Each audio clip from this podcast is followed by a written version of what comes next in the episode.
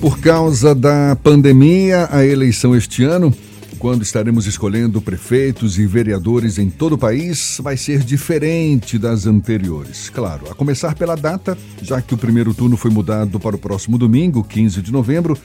Também por segurança sanitária, a biometria, que mobilizou uma multidão de servidores e eleitores durante os últimos anos, não vai ser utilizada agora em 2020. Durante a campanha, a gente viu candidatos descumprindo regras, sobretudo no interior do estado. E quais podem ser as maiores dificuldades na fiscalização das medidas sanitárias que podem levar consequências eleitorais para os candidatos? Pois é, sobre este e outros assuntos, a gente conversa agora com o Procurador-Geral Eleitoral, Cláudio Guzmão, também nosso convidado aqui no Issa Bahia. Seja bem-vindo. Bom dia, Cláudio. Bom dia. Bom dia a você e aos ouvintes da, do programa. Procurador, quais são as ações previstas por parte da Procuradoria Regional Eleitoral da Bahia durante as eleições de domingo? É, cada etapa do percurso da campanha eleitoral exige uma, uma estratégia específica. Por exemplo, nós passamos aí aquela fase anterior à campanha, onde nós, o Ministério Público, se empenhou na fiscalização das propagandas antecipadas, aquelas propagandas irregulares. Subsequentemente, nós eh, tivemos a fase de registro de candidatura, né, que inclusive o Tribunal Regional Eleitoral vem, vem julgando os recursos, ou os, que, os, os registros que foram indeferidos pelos juízes zonais, ou que foram definidos e são objeto de alguma de algum pedido de revisão, é, e, simultaneamente a isso, nós temos essa questão dos atos de campanha, dos eventos, que esse ano sofreu é, uma inevitável, um inevitável impacto em razão das limitações decorrentes das medidas preventivas sanitárias para a contenção da disseminação do novo coronavírus. É, a, nessa etapa final, é, como houve uma, um crescente de, da atuação da Justiça Eleitoral provocada pelo Ministério Público ou por outros candidatos e, e partidos no tocante a, a, impedir atos de campanha que gerem aglomeração, é atualmente a, a única iniciativa nesse campo que está sendo tolerada são as carreatas dentro dos parâmetros fixados pelo tribunal. E o ideal seria que houvesse um bom senso né, coletivo de candidatos, partidos e coligações e uma própria consciência também dos cidadãos, dos eleitores, dos apoiadores, de que é, todos os setores da nossa vida, de alguma forma, sofrem impacto. É, você vê os, as crianças estão sem aula, a, a, nos ambientes coletivos você tem que usar máscara, as, as, as empresas, as as lojas, a toda a atividade comercial tem que colocar à disposição álcool gel, é, uma série de, de medidas. Né? Não poderia ser diferente é, na, na, em razão da campanha eleitoral. Nós tínhamos duas alternativas. Ou adiávamos a eleição até pós-vacina, ou fazíamos a campanha assegurando essa salutar rotatividade na nossa, no exercício dos cargos eletivos mas submetendo-se a esse, a esse condicionamento atípico excepcional. Enfim, a justiça eleitoral, eh, do ponto de vista percentual, nós tivemos até um, um, número não muito significativo de problemas. Está sendo localizado em, em alguns municípios com mais ênfase, mas, no, no geral, eh, essas ações que tiveram um efeito preventivo, inibidor, surtiram efeito. Mas tem algumas ações específicas para domingo agora? Olha, no domingo, a legislação eleitoral já veda a propaganda como um todo. Então já é algo que independe dessa, desse momento, desse cenário circunstancial da pandemia. A lei das eleições, ela veda qualquer tipo de propaganda, carreata, passeata, caminhada, uso de amplificadores de som, carro de som, até a propaganda menor, distribuição de panfletos nas redondezas dos, das sessões eleitorais, denominada boca de urna, é vedada, constitui inclusive crime eleitoral. Então, é, o cenário do ponto de vista das vedações para o dia das eleições, elas já subsistem e seriam aplicadas independentemente de estarmos vivenciando esse momento atípico. Então, a fiscalização no dia das eleições é exatamente nesse sentido. O único tipo de propaganda que pode ser é, é, desencadeada é aquela manifestação silenciosa e individual do eleitor. Não pode haver manifestação de caráter coletivo, né, pessoas padronizadas, é, é, fazendo uma, uma, uma, um simulacro de um ato de manifestação. essas manifestações devem ser, o, o eleitor ele pode usar dístico, botão, adesivos do seu candidato, é, inclusive nas sessões eleitorais, desde que, como eu disse, seja uma manifestação individual de preferência do eleitor. É, é, esse regramento não sofreu alteração. Então, ele vai ser aplicado como foi nas eleições de 2018, nas eleições de 2016, e o cuidado maior nesse, nesse momento, na verdade, são com outros ilícitos até mais graves, né? como, como a compra de votos, o abuso de poder econômico, que, lamentavelmente, é, ainda é utilizada como forma de cooptação de votos, o que deslegitima aquele que alcança êxito nas eleições, utilizando-se desses expedientes. Procurador, durante toda a campanha eleitoral, a gente viu uma série de descumprimentos dos regramentos sanitários encaminhados pelas autoridades aqui do Estado, inclusive autoridades do Poder Judiciário.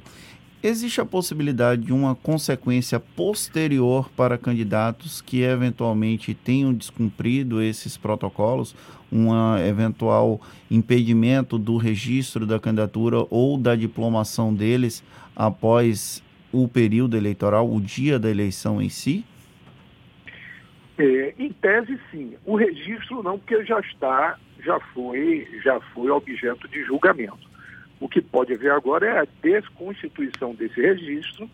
Nós temos ações eleitorais, a denominada ação de investigação judicial eleitoral, ou a própria ação de impugnação de mandato eletivo, em que é, é um dos seus um dos seus fundamentos, um dos fundamentos que podem ser invocados nessas ações, que, que pode repercutir na cassação do registro, do diploma ou afastamento do cargo, se já em exercício, é justamente o abuso de poder econômico e abuso de poder político. O ato de descumprir a norma sanitária, isoladamente, não implicaria um, o enquadramento nessas hipóteses. Contudo, esses eventos de campanha, eles tiveram uma magnitude, né? eles são eventos expressivos do ponto de vista de até de uso de equipamentos diversos é, mini trios, carros de som, é, arregimentação de eleitores, inclusive de, com, com financiamento de combustíveis, etc. Esse conjunto, associado à inobservância das regras sanitárias, pode implicar na propositura de ações é, com esse objeto, que, cuja consequência, efetivamente, são as consequências mais graves para um, candidato que venha eventualmente obter êxito nas eleições, inclusive aqueles que são derrotados também podem ser punidos, porque há uma sanção de inelegibilidade nesses, nesses casos por oito anos, então ele ficaria alijado de outros processos eletivos, enfim, mas isso vai depender muito do cenário concreto de cada local. Um evento isolado de descumprimento de norma sanitária não teria magnitude para produzir esse resultado mas nós temos já informações de municípios em, com reiteração de condutas eh, nesse sentido, porque se você for observar a legislação eleitoral, o juiz eleitoral, a pandemia ela trouxe mais um ingrediente, um tempero que nós não precisávamos, porque a eleição municipal já é uma eleição de complexa gestão. Por quê? Porque quanto menor o município, não raro, mais acirrada a disputa. Então você já tem aquela divisão de grupos, aquele, as famílias, inclusive, até se dividem no período eleitoral, enfim. O, o, a pandemia, o juiz ele teve que tentar conciliar e a, e atuação do promotor eleitoral a realização de atos de campanha que são legítimos, sobretudo em eleições municipais, o corpo a corpo, com as limitações de ordem sanitária. Em algum momento, houve um descompasso nesse sentido, em razão dos parâmetros fixados pela autoridade sanitária. Esse aspecto isoladamente não diz respeito ao processo eleitoral. Se lhe convir que essa é uma matéria de cunho administrativo extra-eleitoral. Só que ela passou a ser agregada porque nós temos eventos de campanha que geram aglomeração. Então, é, é um cenário totalmente atípico. A Justiça Eleitoral, inclusive, tá, é um desafio porque é algo novo. Nós não temos sequer referencial narrativo de como lidar com essa situação. As estratégias e a atuação, ela foi se construindo ao longo do tempo.